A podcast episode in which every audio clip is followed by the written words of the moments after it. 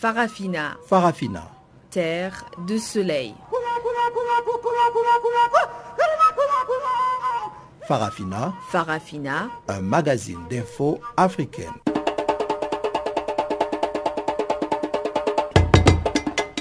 Présentation Pamela Kumba. Bonjour et bienvenue à Farafina, votre magazine des actualités en français. Comme d'habitude, nous émettons depuis nos studios d'Auckland Park, en Afrique du Sud. Et Tumelo Mukwena est à la technique. Voici les titres. Élection présidentielle au Kenya, la CNI annonce la victoire d'Uru Kenyatta. Son adversaire Raila Odinga conteste les résultats provisoires. En Afrique du Sud, les réactions fusent après l'échec de la motion de défiance contre le président Jacob Zuma. Et nous irons en République démocratique du Congo nous enquérir de la deuxième journée ville morte orchestrée par l'opposition. Cédons d'abord l'antenne à Guillaume Cabissoso pour le bulletin des informations et on se retrouve tout de suite après.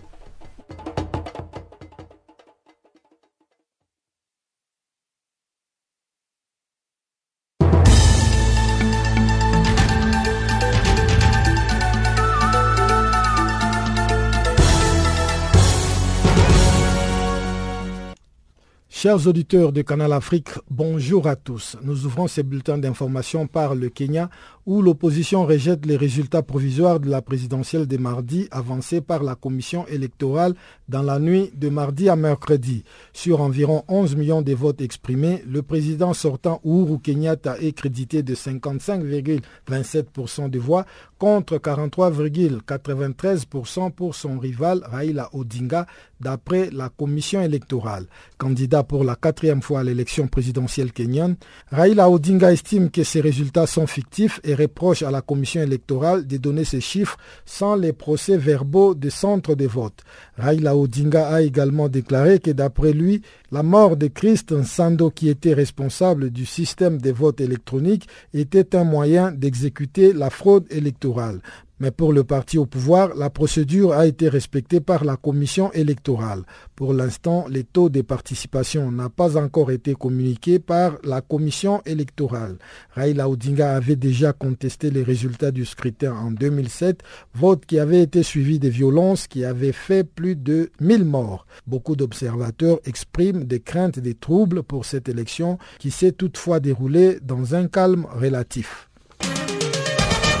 Deuxième journée ville morte diversement suivie en République démocratique du Congo à l'appel de l'opposition où les activités ont tourné au ralenti dans plusieurs villes du pays. Dans la capitale Kinshasa, les rues sont restées désertes, plusieurs boutiques et magasins fermés, la plupart des bureaux de la fonction publique avaient mis la clé sous la paillasson. Mais les activités avaient repris presque normalement dans les après-midi. À Goma, capitale de la province du Nord Kivu, aucun incident n'a été signalé ce mercredi à cette deuxième journée ville morte décrétée par le Rassemblement des forces politiques et sociales acquises au changement en vue de réclamer l'organisation des élections d'ici décembre 2007. Contrairement à mardi, beaucoup d'activités ont ouvert à l'heure habituelle. Les transports en commun et véhicules privés étaient visibles en masse sur différentes artères de la ville de Goma. Mais la présence policière était maintenue à des endroits stratégiques tels qu'au commissariat provincial de la police nationale congolaise où des éléments supplémentaires en renfort étaient en place. Rendons-nous maintenant en Côte d'Ivoire où sept gardes pénitentiaires ont été relevés mardi soir de leurs fonctions après l'évasion de 20 personnes dont 10 détenus et 10 déférés du palais de justice d'Abidjan en plein centre-ville de la capitale économique ivoirienne mais les versions diffèrent quant au déroulement des événements. Selon une source judiciaire, l'évasion a été organisée par un commando d'hommes armés qui s'est introduit dans le palais de justice mardi vers 11h et qui ont réussi à libérer un ou plusieurs détenus après être parvenus à maîtriser les policiers en charge de la sécurité des prisonniers. Plusieurs autres détenus auraient profité de cette occasion pour s'évader. Mais dans un communiqué, le procureur de la République a avancé une version de faits différente, affirmant que 20 personnes se sont évadées après avoir agressé des policiers. Pour le parquet, il s'agit d'une évasion et non d'une attaque sur le palais de justice. Dimanche, cinq prisonniers s'étaient évadés de la prison des Gagnoa dans le centre du pays. Quatre gardes pénitentiaires et un civil ont été arrêtés, soupçonnés de complicité. Les fonctionnaires de la Guinée-Bissau ont entamé mardi une grève de trois jours pour réclamer une augmentation du salaire minimum et le paiement d'arriérés de salaire. La grève a été lancée à l'appel de l'Union nationale des travailleurs de Guinée-Bissau, la principale centrale syndicale du pays.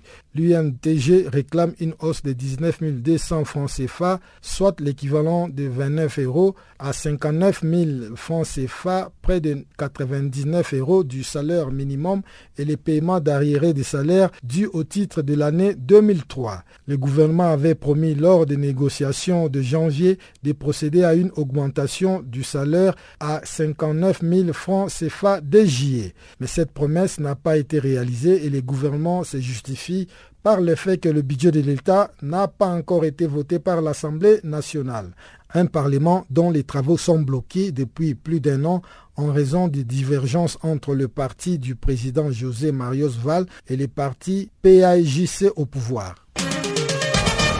Enfin, au Maroc, Ilias El Omari, secrétaire général du parti Authenticité et Modernité, principal parti d'opposition, a présenté lundi soir sa démission. Accusé par ses détracteurs d'agir en service commandé pour le palais pour affaiblir les islamistes, le PAM d'El Omari était arrivé deuxième aux élections législatives d'octobre dernier derrière le PJD, grand vainqueur du scrutin.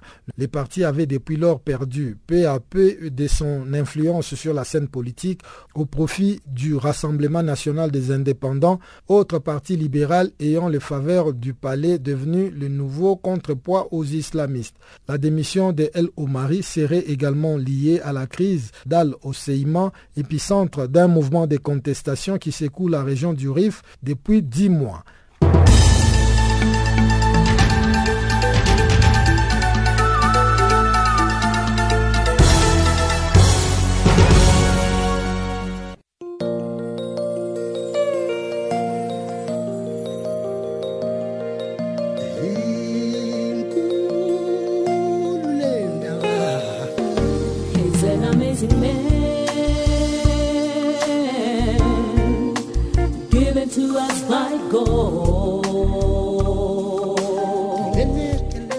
Channel Africa. Écrivez-nous sur notre page Facebook Channel Africa. Faites-nous des tweets French Farafina ou bien Channel Africa 1.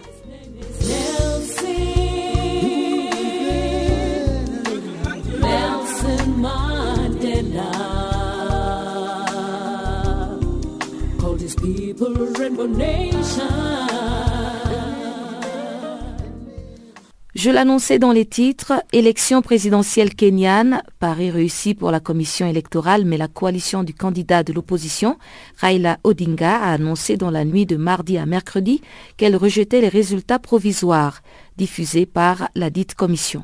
Sur environ 11 millions de votes exprimés, le président Uhuru Kenyatta est crédité de 55,27% des voix contre 43,93% pour son rival Raila Odinga. Selon les premières estimations, le vote s'est déroulé dans le calme toute la journée avec un taux de participation élevé de 77%. Chanceline Louraquois nous en parle. C'est avec ferveur et enthousiasme que le Kenyan ont voté le mardi. Dans certains quartiers, les moindres retards étaient sifflés par des dizaines d'électeurs faisant la queue.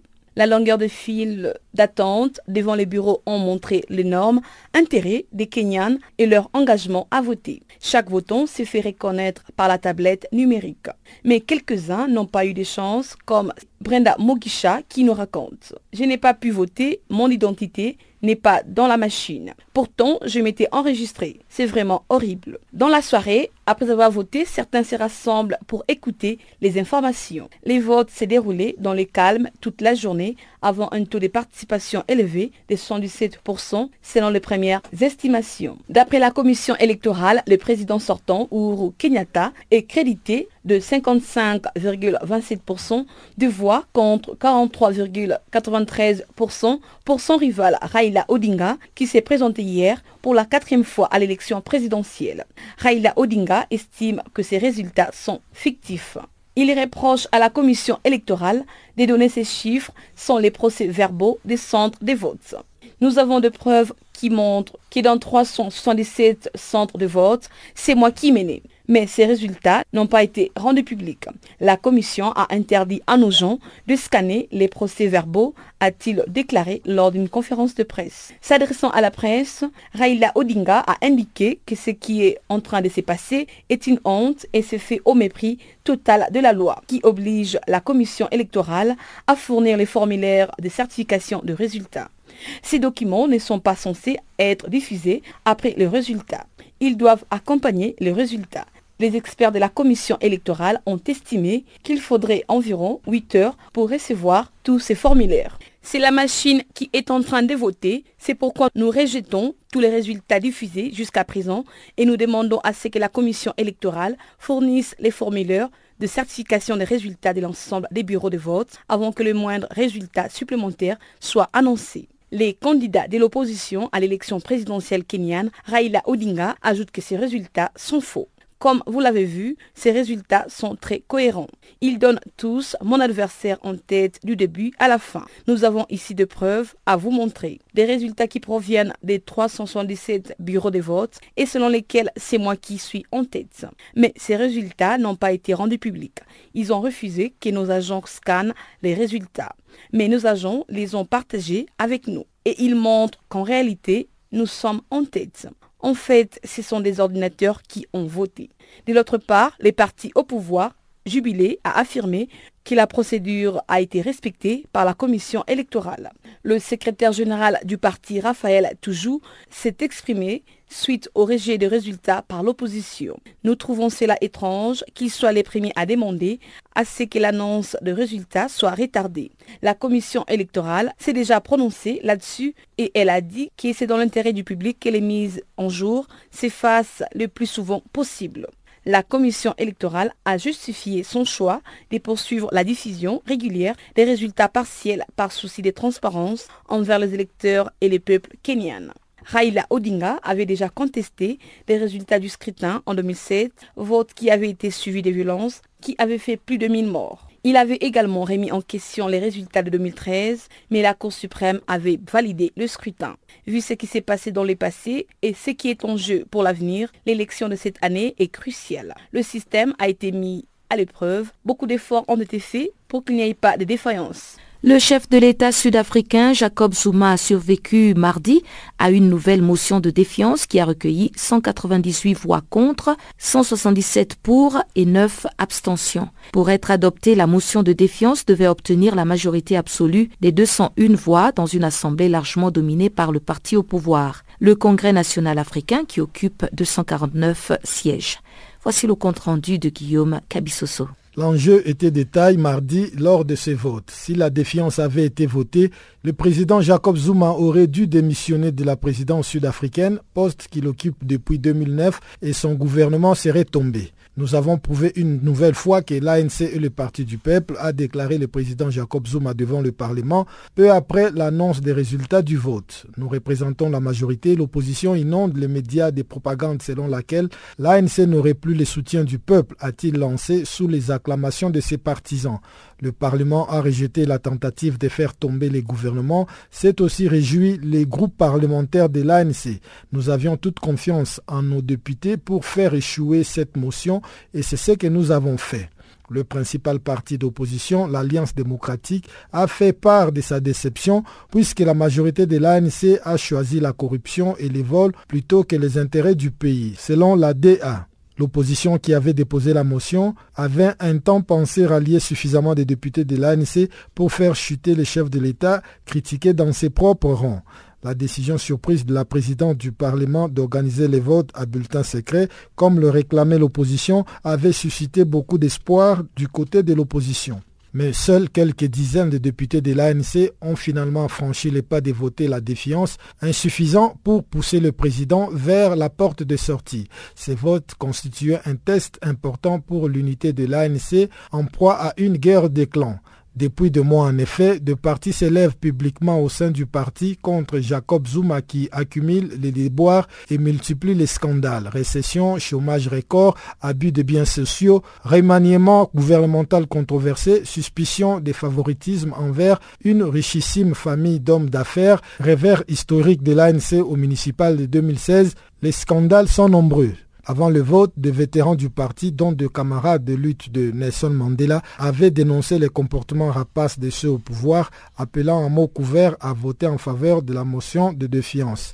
Depuis 2015, le président Jacob Zuma a survécu à quatre motions de défiance, trois organisées à main levée et la dernière à bulletin secret. Mais la question de son avenir va continuer de miner le parti jusqu'à ce qu'il s'en aille à la fin de son mandat en 2019 ou avant. En décembre, l'ANC doit élire son nouveau leader qui va remplacer Jacob Zuma à la tête du parti. La bataille pour sa succession a déjà commencé entre les pro-Zuma et les réformistes pourfendeurs de la corruption.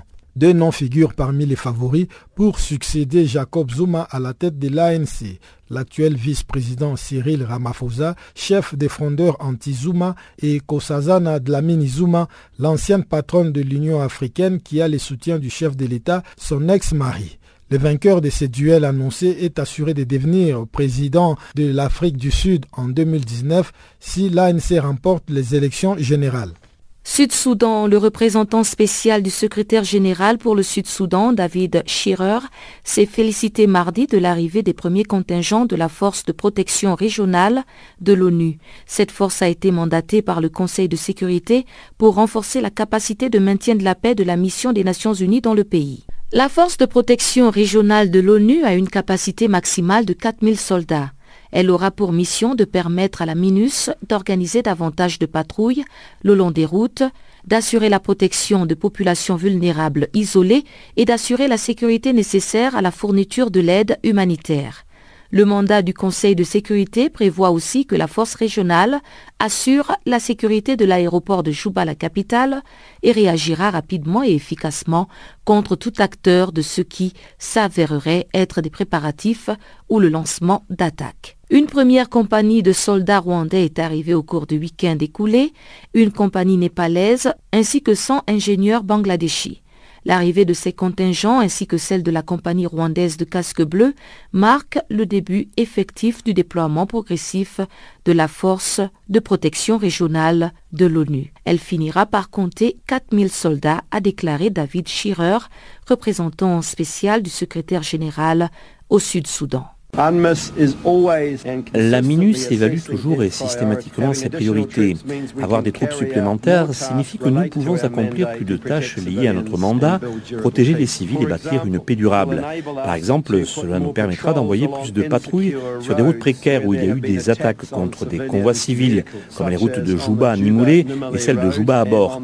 Alors que la force de protection régionale est distincte par son mandat et son déploiement ici, elle reste sous un seul commandement, celui de la MINUS, donc elle sera commandée par un général de brigade, mais finalement elle reste sous le commandement de la force que je dirige. Donc elle fait partie de la MINUS, elle n'en est pas séparée. Le représentant spécial du secrétaire général au Soudan du Sud s'exprimait ainsi lors d'une conférence de presse conjointe avec le commandant de la force de protection régionale de l'ONU, le général Jean Mupenzi, et le commandant du secteur sud de la MINUS, le général Kindu Tegegen, au camp de Tompeng à Juba, la capitale sud-soudanaise. D'autres soldats rwandais faisant partie du principal bataillon doivent arriver dans les prochaines semaines et l'arrivée des troupes éthiopiennes est imminente, a précisé le chef de la MINUS. Les troupes de la force de protection régionale seront basées à Juba, la capitale, et vont opérer si nécessaire dans les zones avoisinantes. La mission de l'ONU dispose déjà de quelques 12 000 hommes au Soudan du Sud, mais le Conseil de sécurité avait autorisé la création de la force régionale après les reproches faits aux troupes internationales de ne pas avoir su protéger la population civile pendant les violences de juillet 2016. La guerre civile au Soudan du Sud a fait des dizaines de milliers de morts et plus de 3 millions de déplacés en trois ans et demi selon l'ONU. Le conflit a été amorcé par des combats le 15 décembre 2013 entre des unités rivales de l'armée minées par des antagonismes politico-ethniques alimentés par la rivalité entre le président Salva Kiir et son ex-vice-président Rick Machar, aujourd'hui réfugié en Afrique du Sud.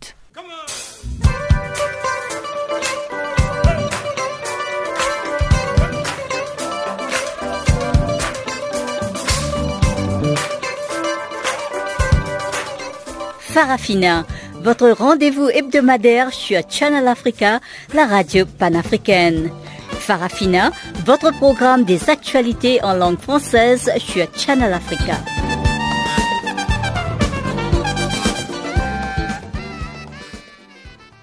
Au Mali, on est encore loin d'une sortie de crise.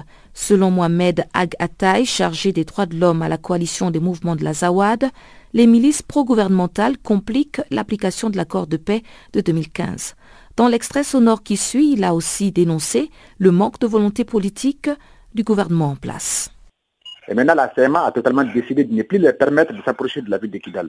Parce qu'avant, on leur permettait au moins d'être là parce que tant qu'ils ne commettaient pas de violations. Mais maintenant, vu qu'elles sont dans une logique de récupération militaire de, la région, sans, euh, sans respecter les calendriers de l'accord signé, on ne va plus l'autoriser. Et que toute la médiation a voulu, a demandé à ce que la milice pro-gouvernementale signe les cessez-le-feu et qu'elle a refusé, cette fois, je pense que les choses pourraient être plus compliquées qu'on l'imagine. Parce que là, je pense que soit les milices seront totalement détruites, soit elles vont accepter de, euh, de, euh, de faire partie du, du véritable, d'être un acteur respectueux qui respecte les calendriers et les dispositions de l'accord. C'est vraiment pas évident. Oui, en fait, ce qui est surtout euh, euh, complexe ça, c'est que l'aménagement qui, qui, doit jouer le rôle d'intermédiaire est accusé par toutes les parties de, d'être, de soutenir un camp. Pendant qu'en réalité, l'aménagement ne peut pas aussi s'opposer de façon ouverte à ce que fait le gouvernement. Donc les Nations Unies sont là pour aider l'État à, être restauré, à, restaurer sa souveraineté. Et l'État a ses propres démarches parallèles qu'il mène. Donc les Nations Unies sont mal placées aujourd'hui pour accuser ou pour, s'en prendre à l'État des, manœuvres pareilles. Sinon, tout le monde aujourd'hui sait que les, milices pro-gouvernementales sont une manœuvre du gouvernement. Mais le gouvernement suppose qu'elles sont une partie qui ont signé l'accord, donc elle fait tout pour que les sanctions ne tombent pas, parce que l'ONU a promis des sanctions contre les, les, responsables qui pourraient être derrière des, des agitations pareilles. Mais jusqu'ici, nous voyons que tous les rapports des Nations Unies, tous les acteurs sur place, ont communiqué les noms des hauts responsables de, ces milices-là qui, commettent, des violations, qui empêchent à l'accord d'avancer.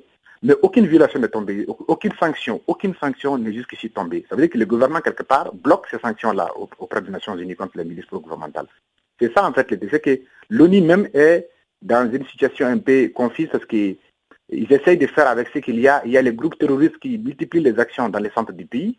Il y a le, côté de Menaka, aujourd'hui, on a des confrontations permanentes entre les, membres, les membres du Moujao, du État islamique, on ne sait pas quoi, avec euh, tous les groupes dans le secteur. Donc il y a pas mal de violations, de, violences qui reprennent dans le sud, dans le côté est du pays. Et finalement, l'ONU n'aura que le temps de se sécuriser parce qu'elle aussi, peut aussi être la cible de ces attaques terroristes-là. Donc là, la situation devient plus confuse. Pendant que les milices, au lieu de s'adonner à aider l'État malien ou à aider les forces internationales à sécuriser au moins les, périmètres qu'elles tiennent aujourd'hui, elles continuent à vouloir créer d'autres fronts de conflit. Donc ça veut dire qu'il n'y a pas une volonté politique de régler le conflit au plan national. Aider d'abord, que les milices reviennent d'abord aider les femmes à sécuriser les centres du pays, à, empêcher à ce que les groupes terroristes émergent, au lieu de créer d'autres fronts plus au nord contre, contre une partie qui a signé un accord de paix et qui, qui, est, qui est partante pour l'exécution de ce processus-là. Mais, mais, maintenant, que faire lorsque vous êtes confronté à un manque de volonté politique? Parce que, bon, si la volonté politique n'y est pas, euh, je pense que la donne est complètement faussée et on va continuer à tourner en rond. Oui, ce qui est sûr, c'est que nous, de notre côté, on ne désarmera pas. Il n'y aura pas de désarmement tout de suite. Mhm. On, ne, on, on ne cédera pas. Ça, c'est clair. Seconde chose, c'est que la, communauté internationale qui est présente sait que nous a, déjà des preuves que nous sommes disposés à faire respecter cet accord. Donc, quelque part, si le gouvernement s'entête à ne pas vouloir aller de l'avant, c'est lui qui perd. Nous, on ne perd rien. Nous, chaque jour, nos forces se, se consolident de plus en plus. Chaque jour, nous, euh, nous prouvons au monde entier que nous avons la volonté euh, politique et même euh, fait, de disponibilité à, parce qu'on a même le plus haut responsable à Bamako à l'instant, Biala Sharif, Sidi Ibrahim Sidati sont à Bamako à l'instant avec le gouvernement, avec les chefs d'état-major de la CMA pour discuter de tout ce qui est possible comme arrangement pour avancer. Ça dire quelque part, nous, nous offrons notre disponibilité à, faire réaliser cet accord-là. Si rien n'avance, si rien ne, se passe, nous, on ne va pas abandonner nos positions. On ne va pas quitter les alentours de Tumbuktu et de Gao et, l'argent de Kidal. Nous ne les quitterons pas. Et les forces internationales n'ont aucun droit de, de s'en prendre à nous. Elles n'ont aucun droit de nous attaquer. Parce que nous ne sommes pas les Nord Kivu, nous ne sommes pas euh, les M23. Nous sommes des forces qui ont des communautés, qui sont, au sein desquelles vous avez des députés, des élus, des leaders communautaires à leur sein. Donc nous ne sommes pas tombés du ciel. Nous ne sommes pas non plus des groupes terroristes. C'est clair aujourd'hui. Nous, nous, nous, nous, souffrons des groupes terroristes parce que nos forces ont toujours été victimes de kamikazes, d'attentats, d'enlèvements euh, ciblés. Donc, quelque part, si on s'apprend à nous, ça veut dire quelque part, il n'y a aucune volonté internationale de régler vraiment le, conflit. Mais pour l'instant, les acteurs sérieux du terrain, les acteurs internationaux qui sont sérieux, savent que nous sommes incontournables localement dans la préparation de la paix et dans le développement.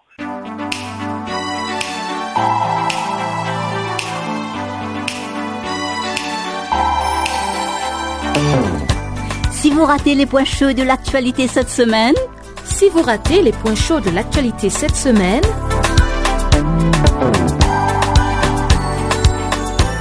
eh bien, plus tarder, suivez la revue des actualités de la semaine sur Channel Africa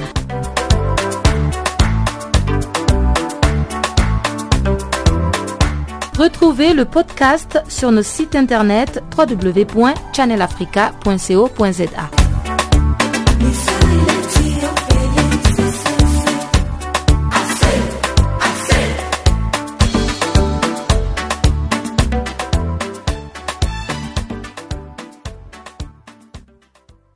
Poursuite de l'opération Journée Ville Morte en République démocratique du Congo à l'appel de l'opposition qui veut obtenir la publication du calendrier électoral par la CENI. Une deuxième journée consécutive Ville Morte qui est très diversement suivie et caractérisée par la restriction des réseaux sociaux par les autorités.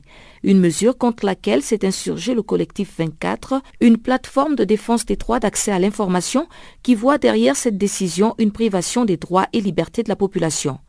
Henri Christin Longenja, secrétaire exécutif du collectif 24, est au micro de Guillaume Cabissoso. Oui, nous pensons que cette décision d'abord qui montre qu'on est vraiment dans un état prédateur parce que ça part de suite aux au soulèvements qui ont eu lieu le lundi et puis suite aux deux journées mortes décrétées par l'opposition pour demander le départ du président Kabila qui a déjà fait mandat. Mais ce qui est regrettable, c'est qu'à chaque instant qu'il euh, y a des manifestations politiques, le gouvernement congolais, à travers l'autorité de régulation, a toujours tendance de couper l'Internet. Et que cette fois-ci, nous pensons que euh, cette décision viole l'article 23 de notre Constitution de la République, qui dit que tout citoyen a droit à la liberté d'expression, et ça viole en même temps l'article 24 de la Constitution, qui dit que toute personne a droit à l'information. Parce que c'est grâce à l'Internet aujourd'hui que les gens s'expriment et que donnent une vraie version des faits. Parce que par rapport à tout ce qui s'est passé le lundi, euh, ce n'est qu'à travers l'Internet que les gens communiquent et essayent un peu de s'informer mutuellement et d'exprimer leur opinion. Donc le fait de, couper euh, tous les réseaux sociaux, ça a préjudicié pas mal la, le peuple congolais et surtout que s'exprime plus à travers les médias sociaux, étant donné que l'accès aux médias traditionnels n'est pas si facile.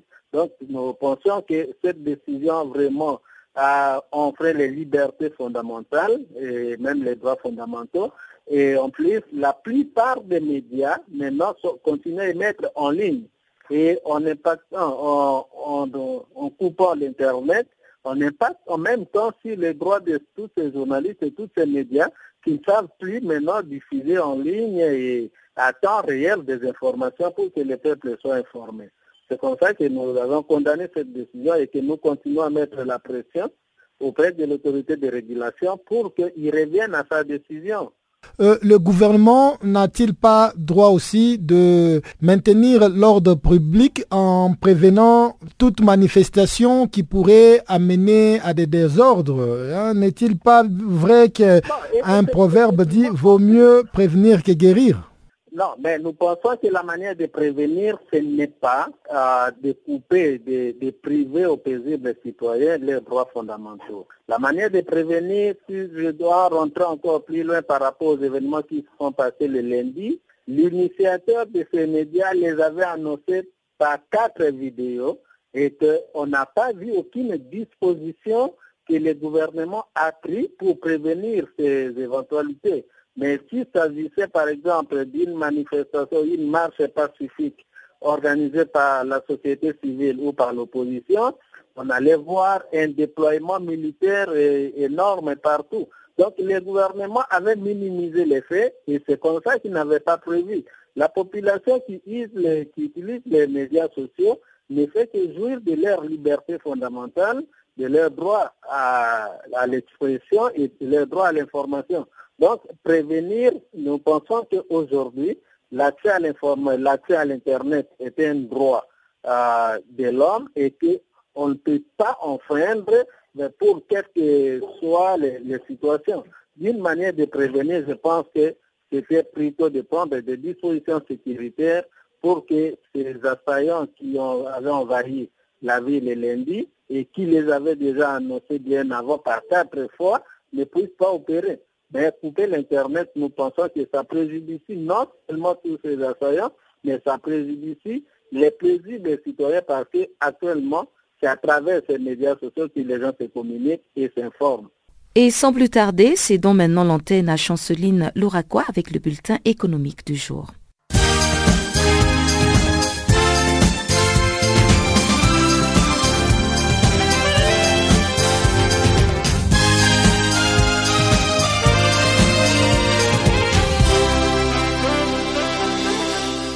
Bonjour, notre bulletin économique commence en Côte d'Ivoire avec l'ouverture de la première chambre des commerces chinoises à Abidjan. C'est une nouvelle étape dans les relations économiques entre les deux pays. En ce jour, les investissements chinois se concentrent à l'extension du port d'Abidjan, la construction d'un stade olympique ou du barrage hydroélectrique des Sobrés. La nouvelle chambre des commerces doit aussi aider à la diversification des activités chinoises en Côte d'Ivoire. Ces entreprises chinoises tiennent à investir également dans le secteur industriel pour favoriser une transformation structurelle qui permette la diversification de l'économie ivoirienne afin de réduire les effets des chocs tels que la baisse du cours du cacao. La Chambre des commerces sert à traduire les réglementations. Elle est aussi un outil de lobbying. Pour rappel, les échanges commerciaux entre la Chine et la Côte d'Ivoire ont explosé de plus de 260% entre 2014 et 2016. Depuis,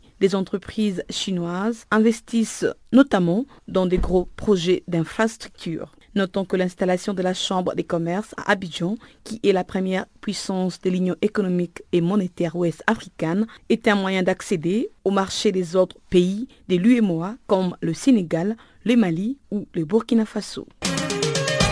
Le Ghana et la Côte d'Ivoire s'opposent toujours sur leurs frontières maritimes. Les deux pays attendent la décision du tribunal international du droit de la mer qui sera prise d'ici fin septembre prochain. Au cœur de la discorde, déguisement de pétrole offshore exploité par les Ghanais depuis 2010 dans la zone frontalière. Rappelons que la compagnie britannique Tullow Oil, déjà implantée dans la région, a récemment annoncé les forages des nouveaux puits sans attendre la décision du tribunal. L'entreprise Tullow Oil veut créer 13 puits au large dans la zone dite TEN comme Tweneboa, Enyera, Ntome. L'objectif est de passer de 50 000 à 80 000 barils de pétrole extraits chaque jour. Bref, si Tullow Oil peut s'adapter à la décision du tribunal, elle serait en revanche un vrai coup dur pour les Ghana car Accra compte désormais sur la manne financière apportée par les nouveaux puits de pétrole pour réduire son déficit budgétaire. En Ouganda, le gouvernement vient de choisir un consortium comprenant notamment General Electric pour construire et exploiter une raffinerie dont la capacité de production devra atteindre 60 000 barils par jour au niveau du complexe pétrolier du lac Albert à cheval entre l'Ouganda et la Tanzanie. À cet effet, l'unité traitera également le brut en provenance des champs exploités par les duos Total et Tullow Oil et devra donc traiter dans un premier temps près de 30 000 barils par jour. La raffinerie sera fournie à partir de 2020 par les champs exploités par les Britanniques Tullow Oil et les Chinois Snook, dont les réserves sont estimées à 6,5 milliards de barils. Au Zimbabwe, malgré la crise de liquidité, les banques ont réalisé un bénéfice de 100,59 millions de dollars au premier semestre de cette année. Elle représente une augmentation de 47,99% par rapport aux 107,97 millions de dollars déclarés durant l'exercice précédent. Au cours de la période considérée, la performance du secteur bancaire du pays a été satisfaisante car les actifs totaux ont augmenté à 9,65 milliards de dollars, tandis que les indicateurs de capitalisation et de rentabilité reflètent une performance améliorée. Et pour assurer une rentabilité durable, les institutions bancaires devraient donc mettre en place des modèles commerciaux adaptables qui sont suffisamment solides et résilients au fil du temps en interrogeant davantage leur chaîne des valeurs en mettant l'accent sur les initiatives d'amélioration et d'efficacité. En conclusion, le total des dépôts a augmenté de 6,71%, passant de 6,55 milliards de dollars au 31 mars 2017 à 6,99 milliards de dollars au 30 juin de cette année. En Afrique du Sud, le ministre des Ressources minières, Mosebendi Zwane, a récemment signé un accord de partenariat avec la République centrafricaine. Les protocoles d'accord visent à renforcer la coopération minière entre les deux pays. Grâce à cet accord signé en présence du chef de l'État, Faustin Archange Touadéra, la République centrafricaine bénéficiera de l'expertise sud-africaine dans les domaines de l'exploitation et de l'exploration minière. Bangui pourra également faire connaissance avec les bonnes pratiques en matière de réformes législatives minières tout en renforçant ses capacités en ressources humaines dans le secteur minier.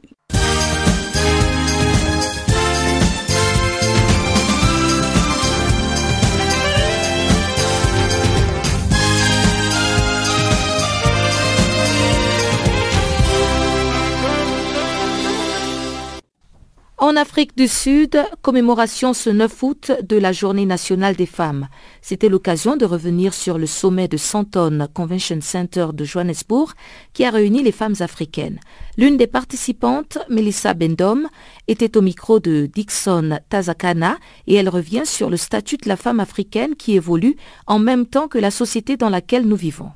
Les cultures évoluent Voyez-vous, aujourd'hui, euh, vous et moi, nous sommes sur, je vais prendre un exemple terre à terre, nous sommes tous connectés, la plupart de nos jeunes, sur WhatsApp. Il y a 5 ans en arrière, on ne connaissait pas WhatsApp. Il y a 10 ans en arrière, 15 ans en arrière, on ne connaissait même pas le téléphone portable. Mais aujourd'hui, nous sommes dépendants de ces technologies-là pour communiquer entre nous. Donc ça veut dire quoi? Ça veut dire que les choses évoluent. On ne peut pas rester figé sur ce qui s'est passé il y a 100 ans parce que c'était comme ça et maintenir encore les mêmes choses qui n'ont pas produit de résultats. Parce que ne pas utiliser les femmes, c'est non seulement c'est une injustice, mais c'est un manque dans, tout ce que nous voulons faire. Comme je disais tantôt, les femmes, c'est 52% de la population mondiale. Les femmes vont dans les mêmes écoles que les hommes. Les femmes font les mêmes études que les hommes. Des fois même, les femmes sont supérieures sur le plan de réussite, on voit bien que lorsque on a fait des études, ce n'est pas moi qui le dis, c'est la BAD, que dans, en termes de management, les femmes sont beaucoup plus rigoureuses. Elles obtiennent des fois des meilleurs résultats que les hommes. Mais cela ne se traduit toujours pas sur le compte de l'exécutif parce que les gens sont malheureusement habitués à ce que les hommes soient dans les positions d'autorité, dans les positions de leadership. Mais cela doit changer. Et je pense que c'est ainsi à nous, les femmes, de montrer que nous sommes capables, parce que moi étant dans les mouvements de femmes, ce que je remarque, c'est que les femmes elles-mêmes, elles s'excluent, elles s'auto-excluent de ce leadership-là. Les hommes, évidemment, ils sont en position confortable, ils vont tout faire pour garder, pour conserver leur autorité. C'est à nous de nous battre, de mutualiser les efforts comme nous sommes venus faire à cette réunion, pour échanger, pour dire quelles sont les stratégies que nous pouvons mettre en place pour prendre la place qui est la nôtre parce que si l'Afrique n'arrive pas aujourd'hui, je pense qu'il y a une solution que nous pouvons exploiter dans le leadership féminin. L'agenda 2063 de, l'Union africaine parle de, du développement et ce qu'on dit en anglais waving Mhm. barrière, disons le problème des frontières des pays africains qui nous ont laissés par les colons. Mhm. Est-ce qu'il y a une volonté politique de la part des autorités africaines? La libre circulation dans nos pays africains, c'est un problème. euh, c'est un problème pour nous en tant que personne, en tant qu'Africains. On aimerait circuler, on aimerait pouvoir aller d'un pays à un autre sans visa. Ça a été le plaidoyer de plusieurs personnes, de plusieurs artistes aussi d'ailleurs, de plusieurs activistes dans les ONG. Mais les agendas des hommes politiques sont à leur discrétion. Ils ont des informations que nous n'avons pas. Par exemple, moi je viens de la zone CEMAC, à l'Afrique centrale. La libre circulation n'existe pas encore, même si nous savons qu'il y a euh, un projet qui est en cours, mais ce n'est pas encore effectif. Mais si on doit parler de la libre circulation dans la CDAO, la zone de l'Afrique de l'Ouest, c'est déjà une réalité depuis des années. Voyez-vous, le président Kagame, qui fait partie de la CEAC aussi, euh, a annulé les visas pour tous les pays africains? La même chose pour le Bénin récem- récemment. Donc, chaque pays a son agenda. Je pense que pour moi, personnellement, le Rwanda et le Bénin sont en avance. Ce sont des précurseurs. Aujourd'hui, comme a dit un grand esprit, le monde c'est un village planétaire. Les frontières n'existent plus. Nous les voyons avec l'Internet. On peut être en même temps dans tous les pays parce qu'on est connecté. Donc ça va forcément se faire. Je pense qu'on a peut-être pris un peu de retard, mais ça se fera. Est-ce que pensez-vous que les femmes africaines a bénéfice de ces nouveaux développements? C'est justement ça les, les- les challenges de, de cet agenda 2023 parce que ce qui va se passer, c'est que les femmes africaines doivent prendre leur place. Elles doivent prendre la place qu'il est à leur parce que les questions que nous sommes en train de débattre, d'ailleurs c'est ce que euh, Amina Dje Mohamed, qui est la euh, vice-secrétaire générale des Nations Unies, elle se bat justement pour ce programme-là. On l'a vu aussi avec euh, Madame, euh, Madame Zouma, qui était présidente de l'Union africaine, qui s'est battue. On l'a critiqué sur cet agenda 2063. Pourtant, c'était un de ces grands projets à l'Union africaine. Les gens ont trouvé que c'était peut-être inutile par rapport au problème des conflits dans certains pays. Mais moi je dis, l'Afrique perd en n'associant pas les femmes, en ne prenant pas en compte, en considération les spécificités des femmes et comment bien mettre, comment bien utiliser les femmes dans tout ce que nous faisons. Les femmes sont toujours à l'honneur et nous nous rendons cette fois-ci à la 61e session de la Commission de la condition de la femme organisée au siège des Nations Unies à New York il y a quelque temps. Cette rencontre était placée sur le thème de l'autonomisation économique des femmes dans un monde du travail en pleine évolution.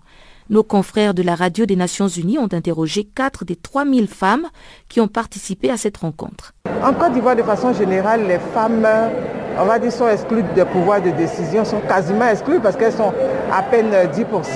Mais en plus de cela, le pouvoir économique fait défaut, bien que des études montrent que les femmes entreprennent deux fois plus que les hommes.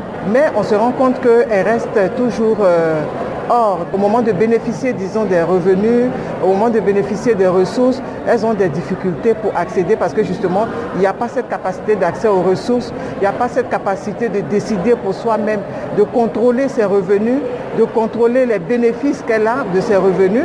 Et il y a un certain nombre de facteurs qu'on appelle les intrants, généralement, dont elle ne dispose pas et cela réduit vraiment l'autonomisation économique des femmes. Il faut dire qu'il n'y a pas de vraie politique en faveur de l'autonomisation économique des femmes. Il y a des initiatives privées, des femmes qui essaient de se mettre en réseau pour apporter un appui aux autres femmes de façon à ce qu'elles puissent entreprendre avec dignité, avec ambition, parce que jusque-là, les politiques publiques ont tendance à les maintenir dans la pauvreté, avec des petits projets, des activités génératrices de revenus, dit-on, euh, les AGR, comme si les AGR étaient uniquement des activités féminines.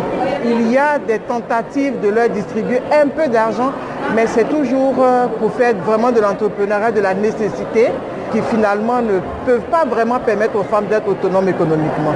Est-ce que vous pourriez nous donner un exemple de ces initiatives privées? Oui, il y a même un fonds national en faveur des femmes qui est beaucoup cité en exemple comme fonds pour pouvoir aider les femmes à s'en sortir. Même au niveau de ce fonds-là, nous notons, nous en tant qu'organisation de la société civile, que ce n'est pas des fonds qui permettent vraiment aux femmes d'être, euh, par exemple, entrepreneurs d'envergure. Ce sont des petits fonds pour euh, les aider à mener des petites activités. D'ailleurs, le fonds est plafonné à un niveau où, bon, il y a, on ne peut pas faire grand-chose avec ces fonds, à moins qu'on se dise que c'est vraiment du très long terme. Mais en même temps, il n'y a pas derrière l'accompagnement des femmes en matière d'autonomisation économique. Il n'y a pas un dispositif national d'accompagnement. C'est ce que nous nous évertuons à faire au niveau privé, mais bon, c'est toujours très limité lorsqu'on est dans le domaine du privé.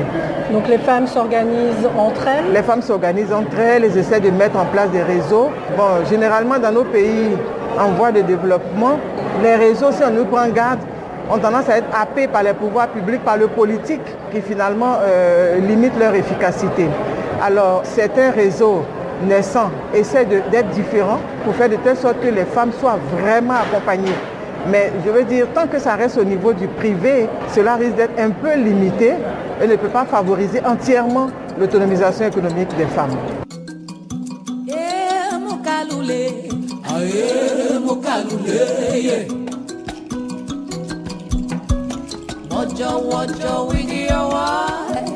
Au nord de la Côte d'Ivoire, le Burkina Faso, s'agissant de l'autonomisation économique des femmes, connaît aussi une problématique comparable, comme le confirme pour l'accès des femmes à la terre au micro de Laetitia Kouassi, la trésorière générale adjointe de l'Association des femmes juristes du Burkina Faso, Cécile Thiombiagno Youkbaré. L'association des femmes juristes au Burkina, nous avons eu la chance de mener une étude en 2012 sur la situation des droits des femmes et des filles au Burkina Faso. Et cette étude qui a fait le tour de l'analyse situationnelle des droits socio-économiques, culturels et tout des femmes montre qu'il y a euh, une faiblesse, je vais dire, euh, en matière d'accès des droits des femmes. je, vous prends un exemple sur le, droit foncier. Vous savez, euh, le thème de CSW porte sur l'autonomisation économique de la femme. Mais cette étude nous montre, nous a montré en 2012, et, nous avons toujours ces mêmes évidences, que la femme burkinabé n'est pas autonome. La femme burkinabé n'a pas accès à la terre. Et il y a les données du ministère de la promotion de la femme qui montrent que seulement 4% des femmes, et vous savez qu'en de façon globale, les femmes sont majoritaires. Au Burkina, nous avons 52% des femmes et dans la population générale, mais seulement 4% ces femmes ont accès à l'arbre, à, aux terres cultivables. en Côte d'Ivoire voisin, on a dit 5%, mais quand vous allez vers le Rwanda, il y a 26% ces femmes. Et par exemple, pour le Mali, 15%, ça montre qu'au Burkina, on est toujours en bas de l'échelle en termes d'accès des femmes à la, à la terre.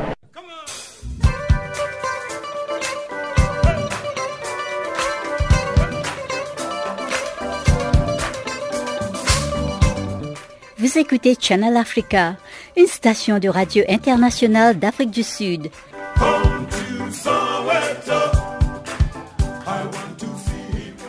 Parlons de sport à présent et Chanceline Louraquois est à la présentation.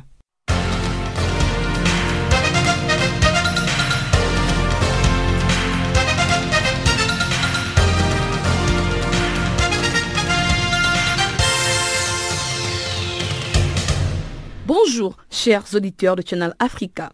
Le Sud-Africain Wade Van Niekerk s'est imposé le mardi en finale du 400 mètres des mondiaux d'athlétisme à Londres. Van Niekerk a contrôlé tout son monde. Il a terminé sa course en 43 minutes et 98 secondes. Ce dernier a déjà été champion olympique à Rio il y a un an. Les recordman du monde du 400 mètres tentera également de décrocher une seconde médaille d'or dans ses championnats sur les 200 mètres. Champion olympique à Rio, il a également un an, le Kenya Kipruto a remporté une médaille en or sur 300 mètres steeple. Il s'est imposé le mardi en finale du 300 mètres des mondiaux d'athlétisme Londres 2017. Il domine ainsi le Marocain El Bakali et l'Américain Jagger. De l'autre part, le Togolais Fabrice Dabla a été éliminé en série du 200 mètres au championnat du monde 2017 d'athlétisme qui s'est poursuit à Londres jusqu'au 13 août prochain. Les Togolais a réalisé un chrono de 21 secondes et 40 centièmes long de son record personnel de 20,98 établi trois semaines plus tôt Ouagadougou. Cela va de même pour l'unique représentante du Mali, Djenebou Dante, elle aussi éliminée en série du 400 mètres. Elle est passée à côté de ses championnats du monde d'athlétisme 2017. C'est une grosse déception pour celle qui venait de remporter l'or aux Jeux de la francophonie 2017 et qui espérait battre son record sur les tours des pistes.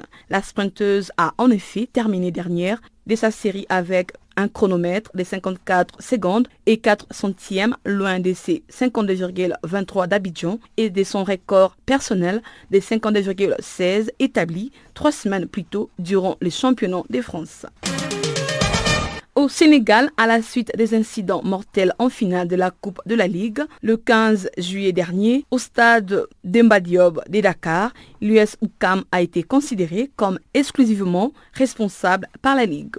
À ce sujet, la commission de discipline de la Ligue sénégalaise des football professionnels a prononcé la suspension pour 7 ans de toute participation aux compétitions de football sur le plan national de l'US Wakam, qui devra en outre s'acquitter d'une amende de 10 millions de francs CFA. L'instance a considéré les supports Wakamois comme exclusivement responsable des violences, bagarres, jets et projectiles qui ont provoqué la drame. Selon la commission, ils ont commis une faute grave, inimaginable et inadmissible sur un terrain de football. Par ailleurs, le stade de Maubourg, qui menait 2 buts à 1 lorsque le match a été interrompu, a été déclaré vainqueur de la compétition. Signalant que 10 supporters de foot ont été également arrêtés à Dakar après ces incidents qui ont fait 8 morts et des centaines de blessés. Au Gabon, les gardiens Didier Ovono s'est engagé le mardi en faveur du Paris FC en Ligue 2 française. Après plus de 14 ans et 106 sélections avec les Panternes, Didier Ovono accepte d'évoluer avec Paris FC où il vient de signer pour un an.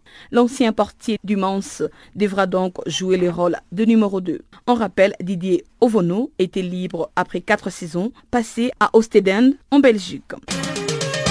Au Cameroun, les milieux défensifs Eric Maxime Chopo-Moting s'est engagé le mardi à Stock City. Ce dernier portera désormais les numéros 10.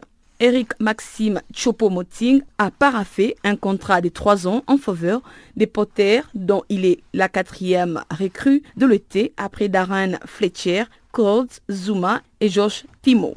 Libre de tout engagement à l'issue de son contrat à Chalk 04, Eric Maxime prend désormais la direction des Stock City jusqu'en 2020.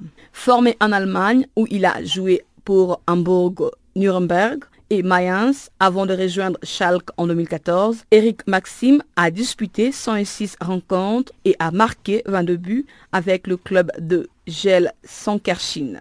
Rappelons que l'international Eric Maxime, en trois ans, il a fait 43 reprises et il n'a pas participé à la Coupe d'Afrique des Nations 2017 remportée par les Lions indoptables entraînés par Igo Bros. En Supercoupe UEFA, les joueurs du Real Madrid Casemiro et Marco Asensio célèbrent ce mercredi leur victoire contre Manchester United.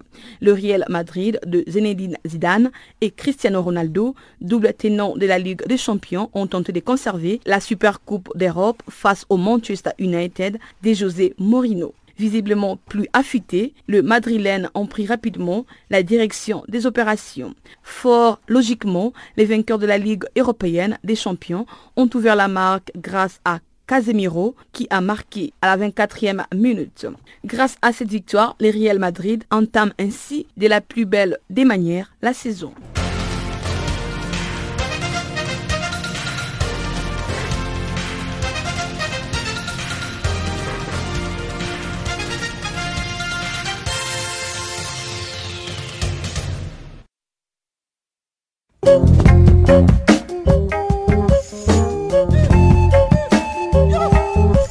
Auditeurs, nous sommes arrivés à la fin de cette édition de Farafina. Encore une fois, merci d'avoir été des nôtres. La technique était assurée par Tumelo Mokwena et quant à moi, Pamela Kumba, je vous souhaite de passer une agréable fin de soirée sur Channel Africa. Au revoir.